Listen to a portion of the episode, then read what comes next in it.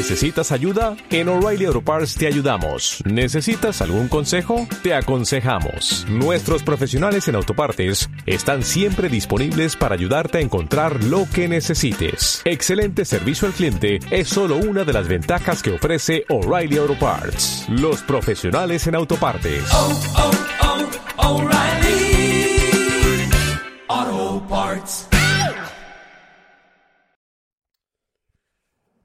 Buenos días chicos, buenos días, buenas tardes, buenas noches, buenas lo que sea. Hoy es 12 de octubre de 2020, son las 8 y 54 de la mañana, grabando con el P30 Pro. eh, con el P30 Pro. Todavía no, no he desayunado, mm, eso que me dormí ayer bastante, bastante tarde, casi a las 3 de la mañana. Mm, Puede parecer algo peregrino lo que puedo contar, pero me dormí bastante triste y cabreado por una desgracia de un evento deportivo. Eh, esta va a ser mi primera reflexión. Eh, hoy es un poquito miscelánea. Este, hoy no es chiringuito viajero. Espero que os esté gustando la sección. Tengo que grabar el de esta semana, pero todavía no lo he grabado. A ver cuando, cuando encuentro un poquito, un poquito de tiempo porque sigo con, con los temas de, de la boca. eh, me cuesta a veces vocalizar porque prácticamente no tengo dientes en la parte inferior de la mandíbula. Tengo complicado y, parece una tontería, pero hay que tener los dientes enteros para, para hablar bien. Eh, y también estoy ya en capela para, para volar a Chile, para volar a Chile. Así que estoy ya rematando un montón de cosas, como de alguna manera todos los años, aunque este no es un año, no es un año igual, es un año muy diferente. Pero bueno, hay que hacer todavía mil y una gestiones, mil y una gestiones para, para el regreso. Y bueno, intentaré buscar un huequito durante esta semana para que el viernes, sábado, domingo de la semana que viene tengáis vuestro chiringuito viajero. Así que este es un poco más chiringuito digital, ¿eh? un poco cosas variadas de contingencia, de las cosas que he hecho durante la semana o los últimos días, también cuestiones eh, de opinión, de opinión. A veces piensas en tener secciones distintas de opinión, pero a veces piensas que sí y a veces piensas que no. No, no sabes qué es más conveniente. Bueno, seguiremos dejándolo un poco en el cajón desastre que es chiringuito digital y no obsesionarse con, con hacer ciento y una secciones y luego tenerlas abandonadas. Eh, grabar audios, podcasts, eh, subir contenido a YouTube, escribir en un blog, eh, hay que ser constante, hay que ser constante, hay que ser prolijo, hay que tener dedicación al asunto y bajo mi punto de vista eh, no hay que estar obsesionado con la monetización, con el Patreon, con el retorno, con el ingreso. Eh, creo que no, creo que no. También eh, creo que creo que salvo algunos grupos eh, que están en modo empresarial ahora que hay tanto boom con distintas plataformas eh, y, más espacio para para pues, pues eso monetizar finalmente. Creo que hay mucha locura con mucho enlace de PayPal, con mucha suscripción a servicio de pago con publicidad y creo que el creador de contenido amateur o el creador de contenido mm, aficionado o el creador de contenido de bajo perfil creo que no tiene que volverse loco o loca o binario, ¿eh? no tiene que, que enloquecer y empezar a pensar que cualquier pequeña cantidad es buena y es una y es una, una forma de recoger un beneficio de un trabajo y un esfuerzo que creo, en mi opinión, y, me puedo equivocar, o, podéis no estar de acuerdo con ella, por supuesto, pero creo que de alguna manera se prostituye, se pervierte ese, ese espíritu. Eh, es decir, He conocido personas que, que me han dicho o me han animado a decir no, monetiza tus espacios, la gente pagaría por tus espacios, eh, yo lo haría, yo pagaría por tu espacio, eh, pero realmente eso es lo que quiero, realmente eh, yo quiero tener una cierta obligación, porque cuando te están pagando, pues inevitablemente contraes una obligación con el que te paga, y casos hay ahí muchos, eh, yo tengo mm, la fuerza de voluntad, yo tengo la energía, yo tengo las ganas, ya tengo la constancia frente a viento y marea de estar ahí constantemente. Eso es la primera pregunta que me hago para no defraudar la confianza del que te está de alguna manera cíclica pagando. ¿eh? No estamos hablando de un donativo, no estamos hablando de una ayuda, no estamos hablando de una invitación, de un detalle, algo puntual, no, estamos hablando de algo un poco contractual. Yo tengo esas ganas, yo quiero, yo quiero eso. Esa es la primera pregunta. Y, la segunda pregunta es, eh, yo realmente eh, me considero eh, pagado con 20 euros al mes, con 30 euros al mes, con 50 euros al mes. eso, eso me soluciona los problemas, eso me permite vivir es una ayudita, te pueden decir, bueno, es una ayudita, pero, pero yo mm, ni en los mejores momentos ni en los peores momentos económicos de mi vida eh, ese dinero me saca de pobre ni me saca de rico. Eh, de los casos que yo conozco y no conozco muchos, eh, y no conozco muchos, mm, no creo que esas personas saquen con la dedicación, el tiempo, la energía que le ponen, saquen más allá de 70, 80 euros al mes. Con 70, 80 euros al mes mm, no vives, no pagas, eh, no pagas los, la hipoteca, no pagas la comida mensual, eh, no pagas eh, la luz,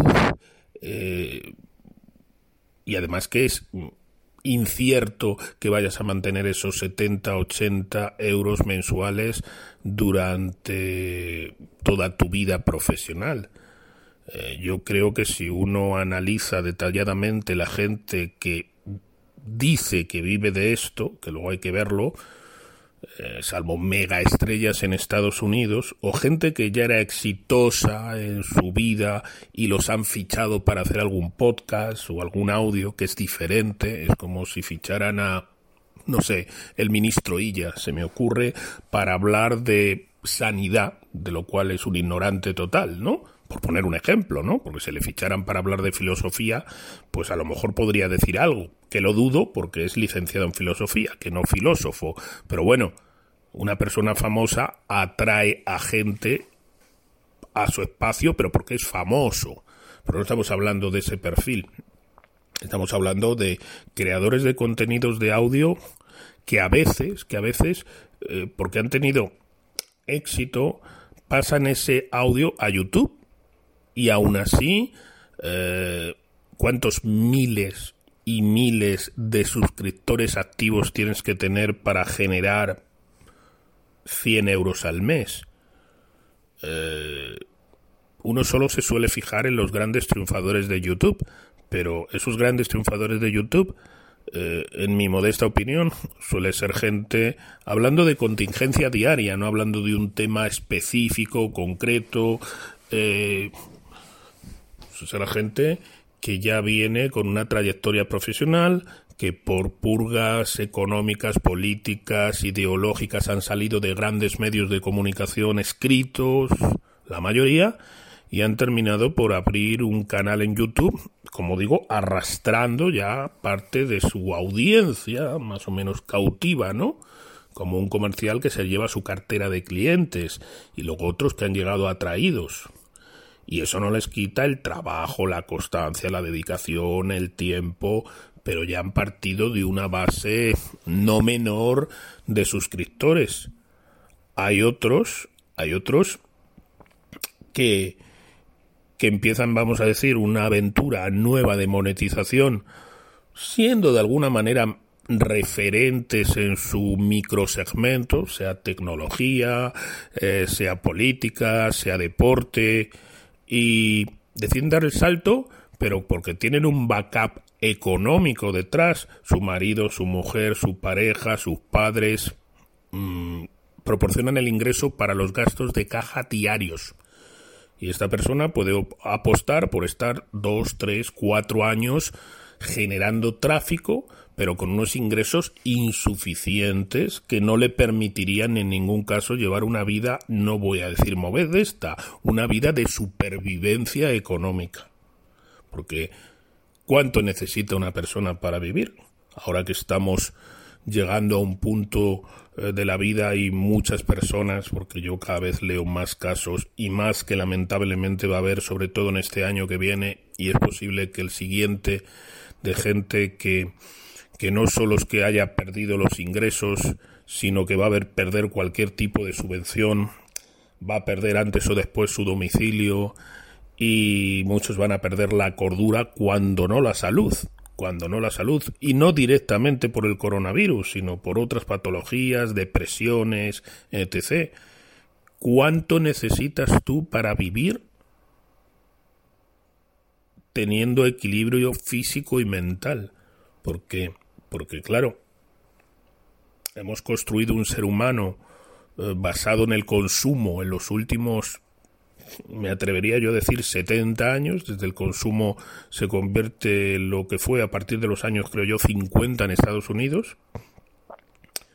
Pero hablando de, del entorno español, el homo consumidor o el homo consumista, España es uno de los países del mundo donde más se desarrolló el concepto de centro comercial, por no decir el primero, esos megacentros comerciales que se convirtieron en el ágora pública consumo sin, sin fin, no sé, con un fin, pero sin fin, sin más fundamento que el consumir por el consumir, eh, eso pues afecta a la forma de ser de las personas, ¿no? Eh, tú hay personas que, que han visto disminuir sus ingresos de tal manera que no pueden consumir no pueden consumir caprichos, no pueden consumir eh, prácticamente nada. Eso afecta a su equilibrio mental, afecta a su equilibrio mental. De hecho, el desequilibrio mental lo vamos a padecer durante muchísimos años después de que acabe esta situación, que también va a durar muchísimos años. Es decir, que, que, que nos están vendiendo un final de una película, pero eh, no se sabe ni, ni, cuándo empieza la película, ni el nudo, ni el desenlace, ni los personajes, eh, prácticamente nada.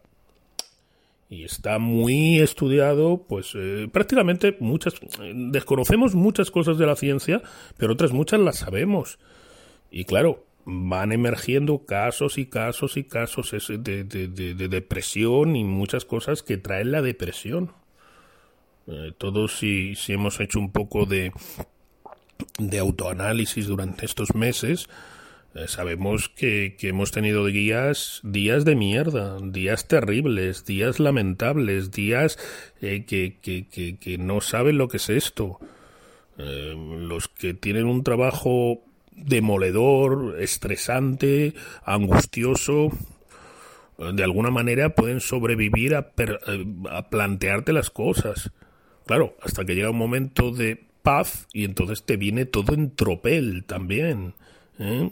Mucha gente está sufriendo lo que en términos de guerras se llama shock postraumático, fatiga de combate. Claro, mm, convivir con el horror, convivir con el horror eh, o te conviertes en un monstruo, te conviertes en un psicópata, te conviertes en una moral, te conviertes en una persona sin, sin humanidad, y de eso estamos viendo muchos, en muchos ámbitos, es su forma de sobrevivir, un desprecio total a la vida, en su conjunto, a la sociedad, te insensibilizas, te insensibilizas, como siempre en la literatura de los nazis tenemos un terrible muestrario de los horrores, un terrible muestrario de los horrores, de lo que es capaz de hacer el ser humano cuando deja de ser un ser humano. y luego tenemos a personas totalmente destrozadas anímicamente, inclusive personas con trabajo que, que, están bien, pero que no pueden dejar de empatizar con el sufrimiento humano que ahora corre a raudales. Muchas veces que, oyes a la gente decir en comentarios, en Twitter, a veces en persona, esto es una pesadilla, esto es una pesadilla que no cesa. En fin, eh, son reflexiones que me trae estos últimos días, eh, que me he hecho una promesa, no sé si conseguiré, si conseguiré mantenerla, que, que es no hablar de la situación actual, eh, pandémica, por supuesto, con todas sus múltiples implicaciones, hasta que pasen unos meses. Eh, recordar que hicimos un balance, ¿no? Creo que fue hace un mes aproximadamente, no estoy seguro, tendría que hablar con, con edición. Eh, me propongo hacer un balance de ese tipo, pero por lo menos que hayan pasado tres meses. Por lo menos que hayan pasado tres meses, luego miraré cuando lo hice. ¿Y, y por qué? Porque aunque hay analistas, aunque hay analistas que son bastante, mm, quiero entender, fríos y objetivos y racionales sobre el ruido mediático que hay ahora mismo como consecuencia de lo que está pasando, eh, creo que están describiendo el fragor de la batalla diaria, el fragor de la batalla diaria.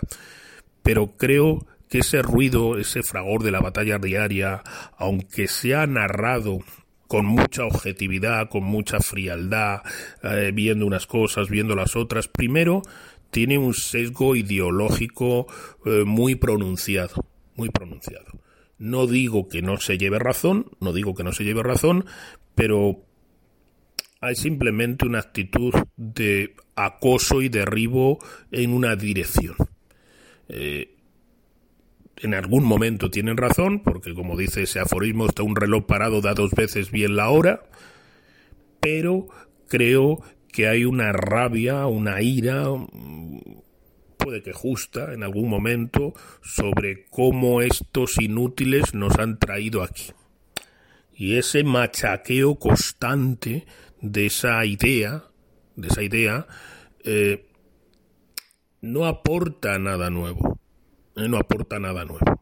No es, no, no te hace reflexionar sobre las cosas, sobre las ideas de los demás, sobre lo que se puede cambiar, sobre lo que se puede mejorar, sobre lo que no se debe repetir. Eh, no te permite empatizar de alguna manera con la situación. No te permite acercar posturas con otro para mejorar. No, no, es, un lamento, un llanto, una ira continuada que se refresca cada cinco minutos. Eso en el caso de los que tienen una capacidad intelectual, cultural, analítica, para poder separar la paja del grano y poder dar eh, ideas precisas de diagnóstico teórico ¿eh? porque eh, ni tienen los datos, ni tienen la evolución, ni tienen lo que puede ocurrir, no tienen toda la información, tienen mucha información, tienen una, clarividencia intelectual, pero, pero les siguen faltando datos, les siguen faltando datos. ¿Qué no decir de los, como dicen en Chile, panelistas, aquí se dice contertulios, que igual te sirven para hablar de un embarazo, para hablar de un tsunami, para hablar de un virus o para hablar de las almorranas del famoso de turno. Esa gente, pues, pues, eh, están para amenizar eh, de la peor manera posible de la peor manera posible y es un vómito constante de heces, eh, de bilis, de, de, de, de exaltar lo más primigenio, básico, elemental y deleznable del ser humano. Entonces, y de eso hay mucho, ¿eh? y de eso hay mucho. Exaltar e incentivar los odios, los miedos, las angustias, porque además eso vende, está muy estudiado. De ahí el auge de las redes sociales, especialmente Facebook, que se ha convertido un maestro en vender odio y que le rente, pero ahí tienes Twitter también, ¿eh? plataforma en la que yo sí participo día a día, pero como válvula de escape. Como válvula de escape para un poco echar la bilis, sabiendo que eso que leo, eso que, que, que veo, a veces en los vídeos incrustados, sacan lo más primario de mí y lo más mm, lo más eh, deleznable de mí y lo más por supuesto eliminable de mí. ¿eh? Son, son sentimientos normalmente de ira, de pena, de rabia, de angustia, de odio, pero mm, que no son yo. Es una reacción que te toca a la fibra emocional, pero mm, con cero razón, con cero razón. Pero claro, estos medios canalizan y refrescan cada pocos minutos esas emociones primarias que esas emociones primarias están en el ser humano por algo. La especie ha sobrevivido durante milenios por tener esas emociones que no obedecen a la razón, que les han permitido escapar de peligros inminentes. Pero tú no puedes estar condicionando tu razón de ser como especie a un peligro inminente cada cinco minutos porque enloquece la psique, queda totalmente dañada. Y además todo no es un peligro inminente para tu supervivencia. Prácticamente nada lo es. Entonces, ¿qué, ¿en qué especie nos estamos convirtiendo? Que esa sería otra, otra tremenda reflexión. Otra tremenda reflexión. En fin, eh, veo que todo ese ruido, eh, todo ese ruido de cada día, no me he olvidado del acontecimiento originario del speech, eh, no, lo tengo ahí en la cabeza presente. Esa veo la situación, escucho medios diferentes, leo mucho, leo mucho revistas, eh, veo pocos vídeos, veo pocos vídeos, alguno veo. Esta semana vi uno interesantísimo que le hizo en su canal de YouTube Radio El Respeto el señor Pablo Fuente, eh, señor con que me parece una de las personas que más ha hecho por divulgar, por divulgar eh, formas para vencer, combatir, enfrentar eh, de una manera dialogante, de una manera pues totalmente opuesta a lo que son las redes sociales, pero usando las redes sociales pues esta amenaza que no es solo la pandemia, sino todo lo que arrastra la pandemia. Entrevistó a un el que no me acuerdo del nombre ahora mismo, Coletti me parece que se llamaba, el doctor Coletti, que es, me que es uno de los profesores universitarios más didácticos y mejor valorados universitarios de España. Me parece que, no sé cuál era su especialidad, si la virología, la epidemiología, pero vamos, es, recomiendo mucho ese, ese vídeo con maquetas, con dibujos, con una didáctica fantástica, explicó las pruebas que se hacen para, para encontrar el virus en el, en, el organismo humano. Antígenos, PCR, test rápido, ELISA, eh, fantástico, fantástico, súper didáctico, entretenido, como, como yo le decía a un amigo, hasta mi perro sería capaz de entender cómo lo explica este señor, ¿no? Me parece, me parecería que ese tipo de, programas, ese tipo de, de pequeña, de informaciones, sería lo que debería estar habiendo en las televisiones mal llamadas públicas, porque son televisiones propagandísticas del gobierno de turno, sea del color que sea. Entonces tienen tal sesgo ideológico que transmiten eh, pues lo que quieren transmitir. ¿Eh? no, no lo que deben transmitir, no transmiten los hechos objetivos, sino quieren reforzar eh, que tú termines opinando de una manera, olvidándose un poco de, la necesidad del, del, oyente, del telespectador, y, y, desde luego no apelando a su capacidad de raciocinio, sino apelando simplemente a sus problemas más profundos y para exaltarle y moverle en una u otra dirección a su antojo. Qué gran invento la televisión y qué, y qué perversión en lo que se ha convertido la televisión. Es algo lamentable, lamentable. Uno podría decir que la nueva televisión es YouTube, pero también lleva siendo intervenida unos años, podríamos decir, y misteriosamente, siempre misteriosamente, programas, canales, espacios que te dan otra visión alternativa desaparecen, son cerrados, son retirados, eh, sus creadores de contenido desaparecen.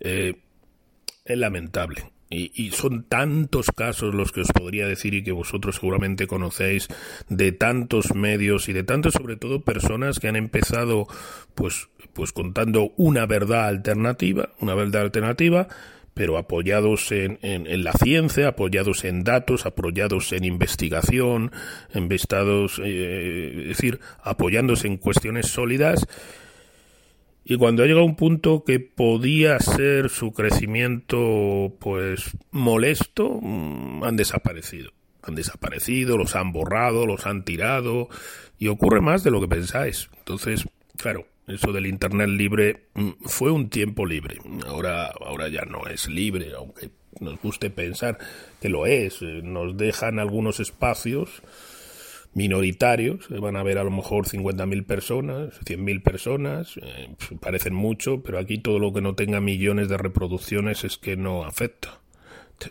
Si eres una mosca de ese tamaño, aunque seas una mosca con el cerebro de Einstein, poco vas a llegar, no, no, tienes que empezar a tener el tamaño de un Boeing 747 para que se te empiece a percibir.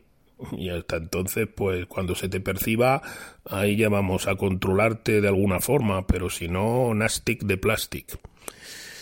En fin, que mm, sobre la situación diaria mm, podría opinar, todos los días son ricos en acontecimientos, todos los días parecen un 2 de mayo, todos los días parecen un 14 de julio, todos los días parecen el día D del desembarco de Normandía, todos los días parecen el día del fin del mundo. Y obviamente pues eso no es posible porque solo hay un día que es el día del fin del mundo. Y solamente hay un día que ocurren muchas cosas y normalmente ni te enteras ese día que ocurren muchas cosas, las cosas relevantes de verdad, relevantes de verdad. Y es ruido. Es ruido muchas veces interesado, muchas veces eh, que te sale del estómago, es angustia, es, es ruido, ruido. Eh, cero análisis, cero reflexión, cero, cero información, cero todo entonces, que yo también esa, no, no, soy inmune a, estos procesos, estoy parte de, la masa pública, ¿no? También me llevan los demonios, pero eh, quiero aportarme a mí mismo y en la medida de las posibilidades a los que me rodean, a los que quiero y a los que pueden estar ahí en mi zona de expansión, algo diferente algo diferente, algo de, de, opinión razonada, algo de análisis, eh, de análisis de otros, porque todos nos nutrimos de análisis de otros y, que os pueda servir de algo y que me pueda servir de algo esa reflexión, ¿no? Entonces creo que para eso no puedes estar eh, con el análisis diario en esta jungla de acontecimientos que están ocurriendo donde, donde básicamente yo percibo en mí y percibo en los demás eh, que la gente quiere que le respondan la pregunta ¿qué va a pasar? ¿Cuándo va a terminar esto? ¿Cuándo vamos a poder tener una vida más o menos normal? Eh, lo que domina, lo que subyace ahí debajo de todo eso es la incertidumbre al futuro. La incertidumbre al futuro más allá del miedo, de la angustia, de la ira, de la desesperación, de las ideas, de, todo, eso está ahí, por supuesto, pero un poco la sensación es cuándo va a acabar esta pesadilla, cuándo va a acabar esta pesadilla, cuándo podré volver a mi vida normal, cuándo. Y también cómo va a ser el mundo cuando eso acabe o empiece a acabar. Y ahí también tienes a Pay for, for Your Nightmare. Pague por su pesadilla. En general, en general, todos los mundos que describen estos gurús de la información eh, te dan una versión pesadillesca del futuro. Pesadillesca del futuro. Y luego, por supuesto, todos o la mayoría tratan de cobrar, tratan de obtener un beneficio y por eso está floreciendo como champiñones en un día de primavera eh, las monetizaciones de la gente que, que, que te quiere ayudar a decir cómo va a ser el mundo, pero por supuesto debes pasar por caja. Debes pasar por caja. Lo mismo que estoy recomendando a Pablo Fuente, lo creo que lo recomendaré siempre, lo recomendaré siempre en la parte del debe, que lo entiendo, que lo entiendo, pero no me gusta, lo entiendo, pero no me gusta, ¿eh? si uno tiene esa dualidad, es eh, la campaña que no solamente está haciendo él, sino algunos seguidores de él, entiendo que bien intencionados, entiendo que bien intencionados, por supuesto, para que, que gane el premio de los oyentes de ASEPOT, ¿eh? que es la Asociación de Podcasting de España, que todos los años, como sabéis, da un premio, igual que los premios de la Asociación de Podcasting, que supongo que todavía existe, creo que existe, creo que lo lleva Trek y 23, si no ha cambiado la directiva. Em, eh, la Asociación de Podcasting da unos premios del podcast, pero luego la SEPOT, que es otra asociación, en la que puede participar cualquiera, eh, da unos premios del oyente, de unos premios del oyente y, bueno, pues eh, este señor, eh, Pablo Fuente, con su radio El Respeto, pues ha quedado entre los finalistas y ahora me encuentro hoy en Twitter o esta madrugada en Twitter o ayer en Twitter con que, por supuesto, fans del programa, que yo lo soy, que yo lo soy, por supuesto, eh, soy fan, no lo veo constantemente, me parece que está bien, eh, me parece, puedo hablar muchas cosas buenas del programa, a mí me gusta, lo escucho, no todos los días, no todas las semanas, me aporta, pero otro tipo de fans que, que, que, serían como Bates en Misery, soy su fan número uno, pues lo están promocionando por las redes eh, diciendo vota. A mí, personalmente, es mi opinión, es muy personal si yo me planteara ganar algún premio, me gustaría que ganarlo con mis oyentes habituales. No con, con personas que me aprecian en otro aspecto de la vida, que me conocen por otra actividad de mi vida y que les llega la notificación de que yo me he presentado algo por alguien que me sigue en ese aspecto, pero que quiere que yo quede primero aun con los votos de personas que no me escuchan por ese aspecto concreto. No sé si me explico. Me parece que es pervertir el premio, porque va a llegar personas a votar en algo que nunca han escuchado de ti simplemente por el afecto que te tienen. Me parece algo mm, cariñoso, por supuesto, el apoyo, pero me parece un poco competencia desleal. Esa es mi opinión. Esa es mi opinión. Creo que estás manipulando una corriente de simpatía para hacerte con un premio que no tiene una, una dotación económica. El premio en sí mismo, el premio es un reconocimiento. Y eso, pues lógicamente, luego te va a permitir que más reconocimiento, más seguidores, más tráfico, que la rueda comience a girar. Eh, ¿Respetable? Mm, sí, pero tengo algunas críticas muy personales al camino seguido. Oye, mm, a mí Pablo Fuente me parece una persona como persona maravillosa, maravillosa, una persona mm, muy culta, muy preparada, muy informada, muy correcta, con una dicción muy buena, con un respeto, una humildad. Bueno, ojalá hubiera más Pablo Fuente, de verdad. Pero mm, no termina de gustarme el camino escogido para ser conocido, especialmente por, por, por, por sus fans eh, que llegan a un espacio eh, que no había visitado antes. Como si yo escribo libros y me leen un grupo reducido y para la votación de un programa de un premio literario viene gente que me conoce por otra faceta y va, y va a, a opinar que mi libro es el mejor sin haberlo leído, sin plantearse leerlo simplemente diciendo, ah, bueno, es que Rupert es muy buena persona, es muy simpático, muy tal, y hay que votarle, hay que votarle, pero tú has leído su libro, no, pero no me hace falta. Pues si te hace falta, porque yo puedo ser brillante en una serie de cosas, puedo, puedo haber escrito un libro que es una puta mierda. Y lo que se está juzgando es mi trabajo de ese libro, no mi persona. Entonces, creo que, que nos confundimos.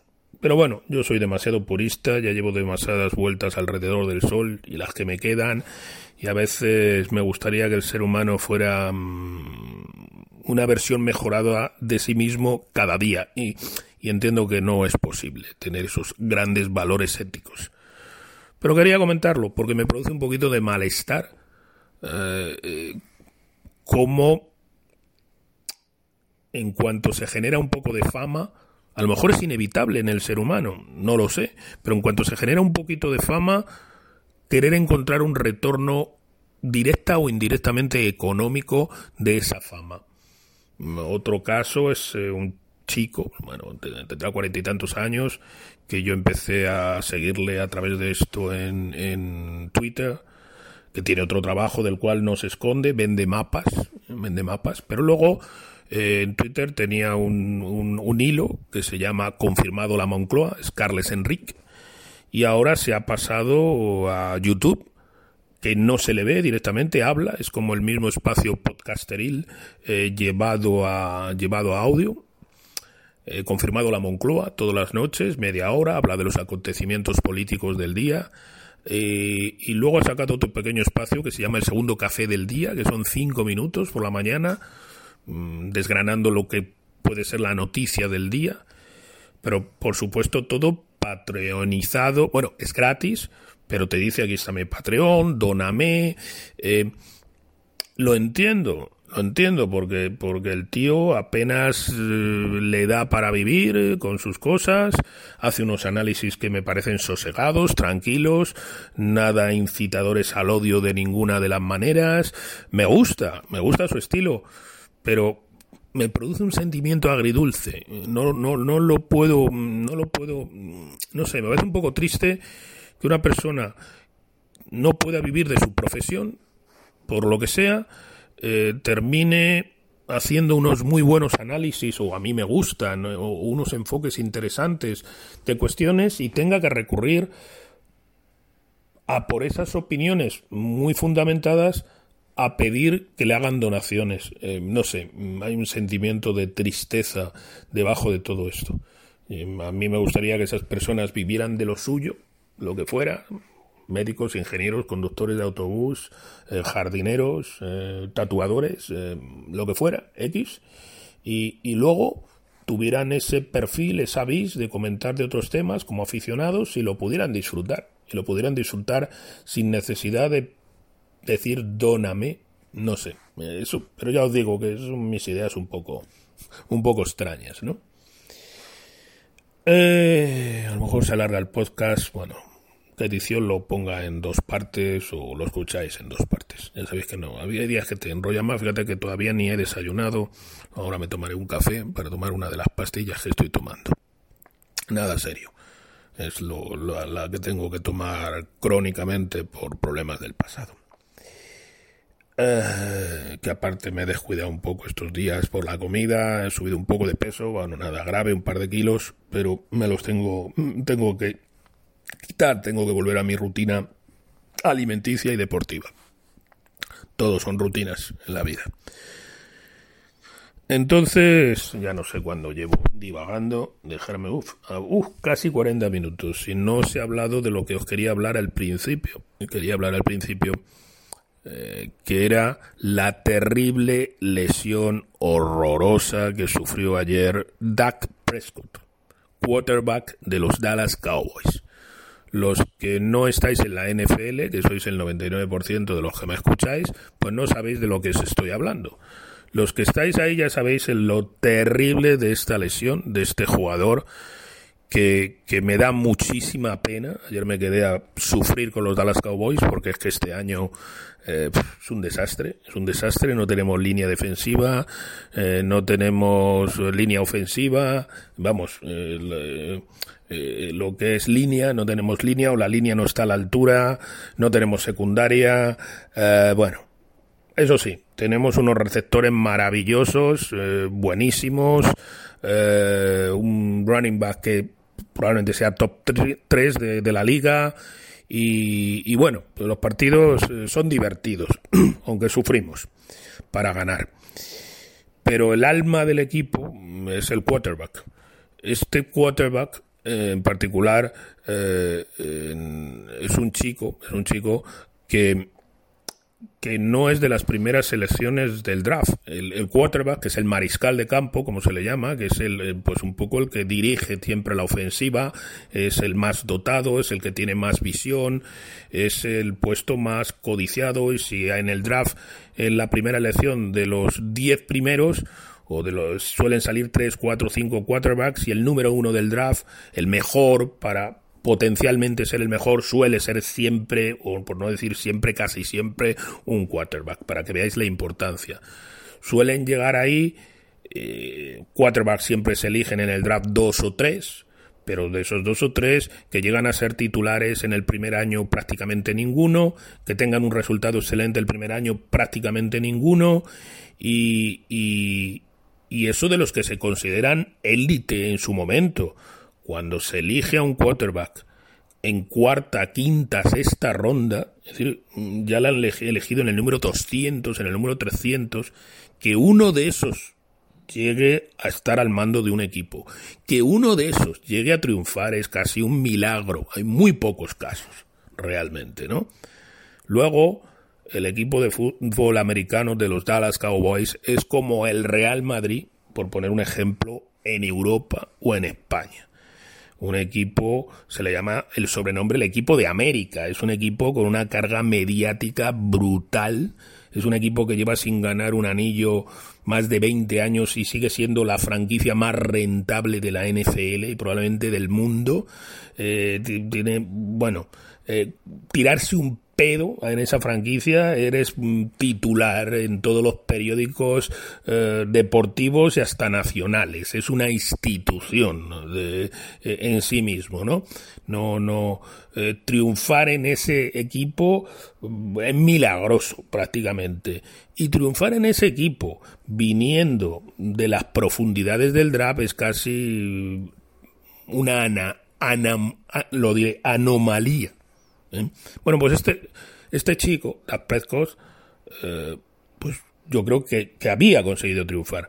Con el agravante que los jugadores, una pequeña lecciones de NFL, ya lo sabéis, para que veáis la, la, la, el drama, el drama, porque es un drama total, ¿no? La, la situación de ayer. Estos chicos que los eligen en las primeras rondas del draft, o en el draft, que vienen de la liga universitaria, que son amateurs, que no cobran cuando los eligen, cuando los eligen, están eh, cobrando un sueldo bajo, quitando los primeros espadas que, que, pueden cobrar un sueldo alto, pero son elite, ¿eh? son, son lo mejor. Y que te digan que estén cobrando, no sé, 5 millones de dólares al año, no es nada para la responsabilidad que van a llevar y que van a hacer llevar a sus equipos a lo más alto eh, están esperando que pasen esos años que podríamos decir llamarles de becarios, donde están dando el do de pecho, pero no tienen el contrato de su vida.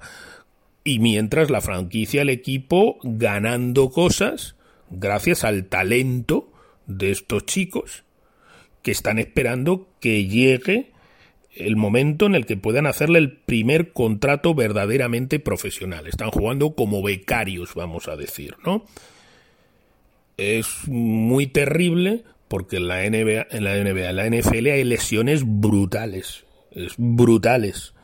Todos, todas las semanas, hasta los entrenamientos, hay roturas del tendón de Aquiles, roturas de, de, de ligamentos, fracturas, eh, concusiones, eh, roturas de pectorales, de bíceps, de tríceps, de, de todo, ¿eh? pero roturas, eh, lesiones que te llevan a, eh, en el mejor de los casos, a no poder jugar en 6, 7, 8, 9 meses o retirarte de por vida.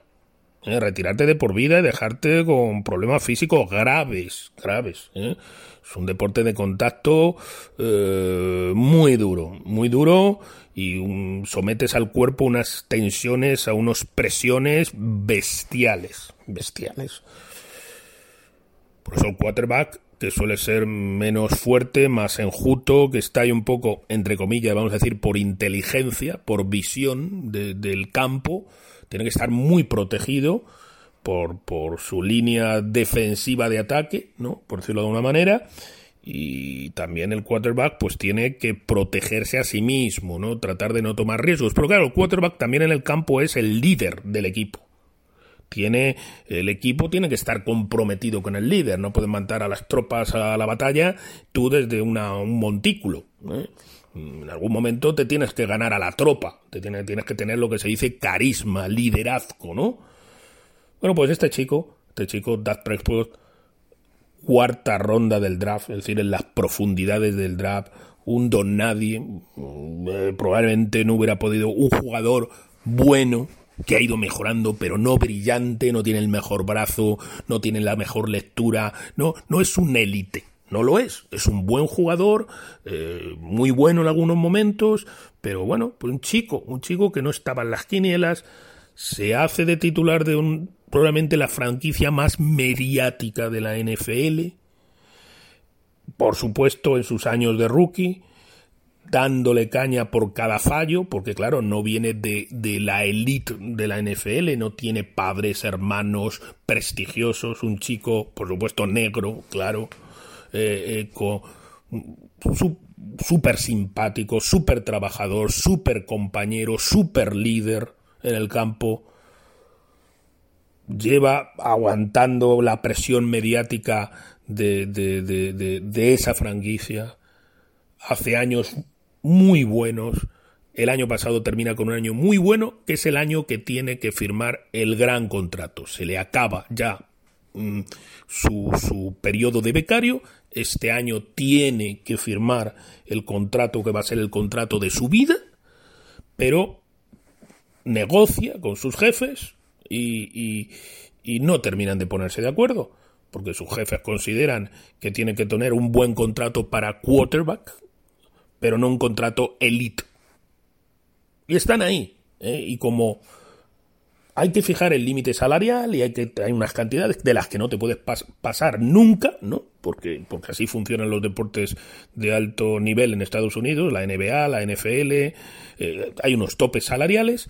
Bueno, pues hay herramientas financieras que tienen para mm, mantener la negociación abierta un tiempo. Entonces, los equipos pueden fijar, creo que son uno, un jugador por temporada, que es el franchise tag. Es como eh, la etiqueta de la franquicia. ¿Eso qué significa? Que si no te pones de acuerdo con el jugador para el sueldo que quiere, pero esperas que recapacite, que, eh, que juntéis posturas, que llegáis a un acuerdo, le das esa etiqueta de la franquicia que el jugador le vas a estar pagando una media de lo que cobran todos los jugadores de la liga en su posición. Es decir, que si uno cobra 40 millones al año, otro 20 millones al año, otro 35 millones al año, haces una media de esos emolumentos y se lo das a este jugador y de bueno, mm, este año vas a jugar con este contrato. Este año vas a jugar con este contrato provisional eh, para poder empezar a facturar, para poner ese límite salarial que quede reflejado, ya firmaremos el contrato, pero tú ya estás cobrando y nosotros ya podemos presentar el balance y, vamos avanzando, ¿no? El año pasado tenía que haberlo firmado, no lo firmó, dentro de que acababa su año de rookie, de becario. Este año ya tenía que tener su contrato, no lo firmó y se quedó con, ese franchise tag. Eh, este año dentro que Cowboys no estaba bien, estaba jugando muy bien.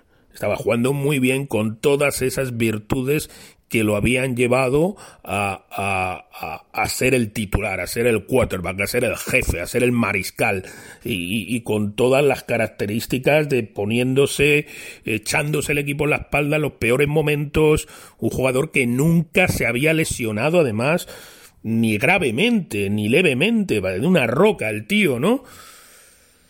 Bueno, pues ayer vino la desgracia, vino la desgracia y en una jugada que no pareció especialmente peligrosa, una carrera del quarterback para ganar unas, yardas, eh, pues una lesión de esas escalofriantes en, en, directo. Se le, se le rompió el tobillo. Se le rompió el tobillo y bueno, horroroso. Yo, mira, se me pone la piel de gallina todavía que estaba viéndolo en directo con el Game Pass y tengo un mini grupo pequeñito de gente que nos juntamos en Telegram, todos aficionados a los Cowboys. Eh, nada, 10, 12 personas. Son, bueno, son 25 personas, pero en el grupo en directo ningún día hay más de 6 o 7 y solamente nos juntamos para comentar el partido y ya está. Y luego no hay más, no durante la semana ni nada. Los pelos de punta. Mm, horroroso, un mal cuerpo espantoso. Eh, terrible porque, porque, porque no es una lesión sin más. Eh, no es una lesión sin más que vaya a estar dos o tres semanas fuera de los terrenos de juego. Es que una rotura de tobillo mm, y a ver cómo ha sido la rotura. Ya anoche mismo le operaron, se lo llevaron al hospital y le hicieron las pruebas y la han operado. Quiero luego leer a ver en, en, qué ha quedado la lesión, cómo era la lesión. Fuera toda la temporada, fuera toda la temporada, seguro y a ver la recuperación. A ver la recuperación, porque ayer mismo hubo otro jugador, otro mariscal, Alex Smith, de los antiguos Washington Redskins, ah, eh, que ha estado por una lesión terrible que casi pierde la pierna, mira lo que estamos hablando, ¿eh? casi pierde la pierna, ha tenido 17 cirugías en la pierna, que se dice pronto, 17 operaciones, y ayer volvió a los terrenos de juego. Dos años sin jugar 17 operaciones. Eh, telita, ¿eh? Hay que tener... Eso es resiliencia y lo demás son cuentos. Pues claro, ¿cómo, cómo, cómo va a jugar después de estar dos años y 17 operaciones y lo que habrá pasado ese, ese buen hombre? Pero ese ya tenía un contrato. Lo de Dak es terrible porque ¿qué pasa con el futuro de este chico ahora? Claro, en, se vio, se vio en directo, le vio la lesión, se vio cómo se le salía el hueso, eh, bueno, acojonados todos, deprimidos, eh, fue, se fue en, en, un coche móvil de esos camillas llorando, mm, estadio, un shock, una pena inmensa, una pena terrible, porque, mm, bueno, mm, vamos a ver cómo responden los dueños ahora, pero los dueños perfectamente pueden decir, pues este año le pagamos lo que le habíamos dicho y el año que viene, pues no le firmamos. Porque no nos sirve. Esto, esto está. Es decir, vosotros decís que putada, que no sé qué, que no sé cuántos. Pero esto ocurre todos los años en la NFL. Jugadores que están jugando con un contrato de un año, que están jugando como, como becarios, se lesionan gravemente y, y las empresas, pues mala suerte es lo que hay. Son cosas que pasan y los apartan y ahí se quedan en el camino. Les han dado dos, tres años buenísimos, han querido negociar un megacontrato, la franquicia no ha querido, han tenido la mala suerte de lesionarse en la negociación y ahí se han quedado. Y ahí se han quedado en el camino y no sé, me parece horroroso, terrible. En general los Cowboys mm, no son así, eh, no, no eh, suelen firmar a la gente, con, mantienen los compromisos, ¿no? Pese a las desgracias. Pero horrible. Un mal cuerpo terrible. Me recordó la situación mucho la película de Clint Eastwood, eh, esa de la boxeadora, ¿cómo se llama? One Million Dollar Baby o algo así, ¿no? Me parece que se llama. Recordáis la película, ¿no? Esa sensación horrorosa y terrible. Horrorosa y terrible. De, de, Lo comentaba el otro día con Nastidira, que sabe mucho de cine, hablábamos de cine, sobre la película Rocky y este One Million Dollar Baby. Eh, qué diferente mensaje te lanza el final de una película en una derrota. Una derrota puede ser un triunfo. ¿eh? Para mí es Rocky, la primera película. Perder es ganar, ¿no? Por decirlo de alguna manera. Pero la otra película, perder es perderlo todo, hasta la vida, ¿no? Es peliculón, peliculón, triste, triste. En fin, chicos, iba a hablaros de otras cosas, iba a hablaros de audible.es, iba a hablaros de audible.com, eh, pero bueno, así se pone chiringuito digital. Empiezas queriendo hablar de una serie de cosas y terminas hablando de otras. Quería hablaros del otro libro que me había ido rápido, otro de Nick Horby, un gran chico, elegía para un americano, que estoy leyendo y no me está disgustando, de Sire Hutzbert, eh, no he podido con City on Fire. Quería hablaros de otra serie de cosas, pero, pero tampoco, tampoco quiero que el podcast dure cinco horas, ¿no? Porque una hora, una hora de, una hora de reflexiones personales, pero lo que me apetecía ahora, es lo que me apetecía ahora. Así que, bueno, resumiendo, eh, vendrá un análisis de la situación. Yo lo necesito, necesito hablaros de lo que pienso que va a ocurrir para mí y para el que le pueda aprovechar. Eh, tengo tentaciones a veces de, comentar las cosas todos los días, eh, porque necesito desmenuzar eso de todos los días, como hace Carles Enrique, como hace Llano, eh, como hace Pablo Fuente, como hace pues eh, Velarde en Twitter, eh, como médicos epidemiólogos, eh, abogados, gente que en Twitter tiene unos hilos muy buenos, muy razonados, muy y pueden desmenuzar las cosas del día a día y me gustaría hacerlo, me gustaría hacerlo en el día a día, pero no no desde la ira, no desde la ira, no desde el odio, no desde la angustia.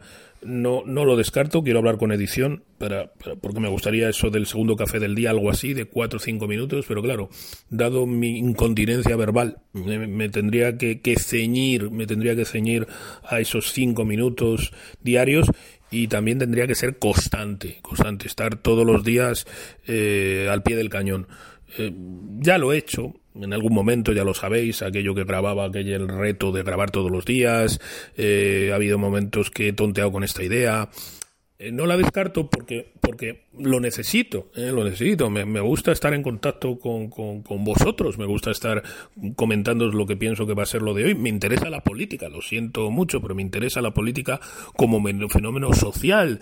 Eh, no, no solamente hablar mal de los políticos, hablar de, de, la red pública, de lo público, de las ideas, del proyecto país, de, de pues, esas cosas a mí me atraen, no, no, no me gusta, me gusta ver que, que, que, que nos dirigimos hacia algo, no quiero, no quiero, no quiero las neoetiquetas, las etiquetas, me gusta pensar que, que, que somos algo más que seres odiadores, viscerales y que solo respondemos a golpe de testosterona. No, no me gusta, no me gusta eso, no me gusta eh, ser como una especie de monigotes marionetas movidos por los hilos de psicópatas de mentes amorales, eh, responsables mediocres y casposos. No, me gusta pensar que todos podemos tener algo que decir, algo que opinar, algo que construir.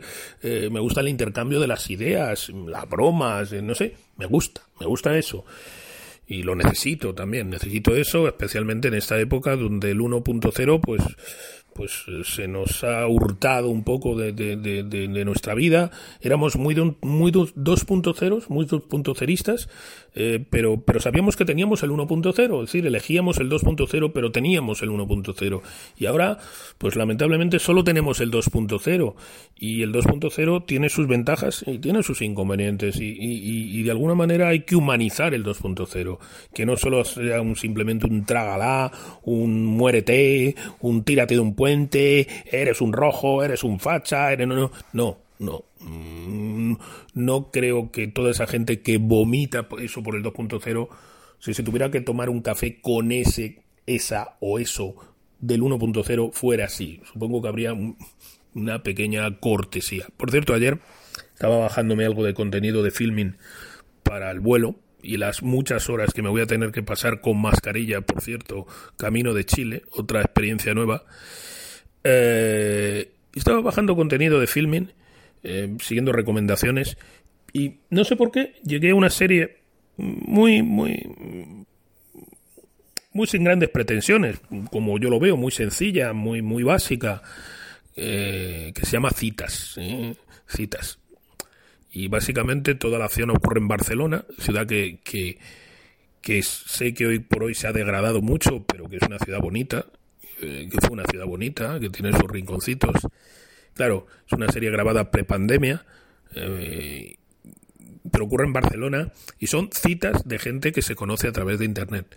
Eh, yo digo, es una serie, está bien, está bien, interesante, sin pretensiones, eh, con muchos silencios, eh, muchos silencios. Me está gustando, me está gustando. Estos días solo estoy consumiendo de audiovisual mucha película de Plex, eh, del Plex, ya sabéis vosotros y vosotras. Eh, también para los no, no binarios, eh, también para los no binarios, es el palabra del año, no binario. Eh, películas de estas de, de blockbuster sin sentido. Acabé de una atacada, eh, ¿cuál fue estas que estuve viendo? Ah, las de Blade, Blade 1, 2 y 3. Y ahora estoy liado con Underworld, que en su momento vi la primera, creo que la segunda, ya lo sabéis, la de vampiros contra licántropos, pero tiene cinco, no lo sabía, ¿no? Así que ahora estoy en la, en la, acabé la tercera, ahora voy a por la cuarta, ¿no? A ver qué, qué me voy a encontrar. Y, luego creo que seguiré con Resident Evil, ¿no? Como veis, cine de altura. Pero a veces necesitas esto, a veces necesitas simplemente abstraerte, no pensar y ya está, y ya está. Bueno, chiquets, eh, os voy a dejar ya. Espero que todos estéis con buena salud dentro de lo que cabe. Física es importante, por supuesto. Lo que nos hace es estar aquí, pero también cuidar la salud mental y la salud emocional. Eh, todo está conectado. Para estar bien físicamente tenemos que estar bien emocionalmente y tenemos que estar bien intelectualmente. Eh, todo eso es necesario. Así que alimentaros bien, hacer deporte, salir a caminar, hacer vuestro ejercicio, por último salir a caminar, dice la OMS que son 10.000 pasos al día para estar sano. Yo tengo que reconocer que no llego y tengo que llegar. Me estoy quedando en los últimos días en 4.000, 5.000, 6.000 pasos. Es decir, entiendo que digan que 10.000 pasos al día para estar sano porque cuesta hacerte 10.000 pasos al día. ¿eh? No, no es fácil. Así que si os ponéis, me pongo el propósito de 10.000 pasos al día, eh, vamos a estar bastante sanos, vamos a estar bastante sanos. Cuidaros la alimentación, comer lo que sea necesario, tomaros algún capricho un día, pero no un día, un, un capricho cada hora, sino un día a la semana tómate un capricho, un chocolatito, un poco de vino, eh, un, una paellita, unos callos, depende de lo que tu organismo te permita. Yo, ahora que ya entro en otra dinámica, pues no tengo vesícula y tengo otra serie de pequeños problemitas, pues ya no puedo tomar una serie de cosas. Pero un día me puedo tomar un chocolatito, eh, que es mi pasión, el chocolate, mi, mi, mi penitencia. Eh, creo que no podría vivir sin chocolate, pero una vez al mes, una vez cada 20 días no pasa nada y es bueno y no hay que flagelarse, pero cuidaros la alimentación, tratar de tomar fruta, de tomar verdura, de tomar pescado, de tomar pollo, eliminar las carnes rojas, los alcoholes, los procesados, aunque tengáis 20 años o 25, eh, es hacer esos hábitos.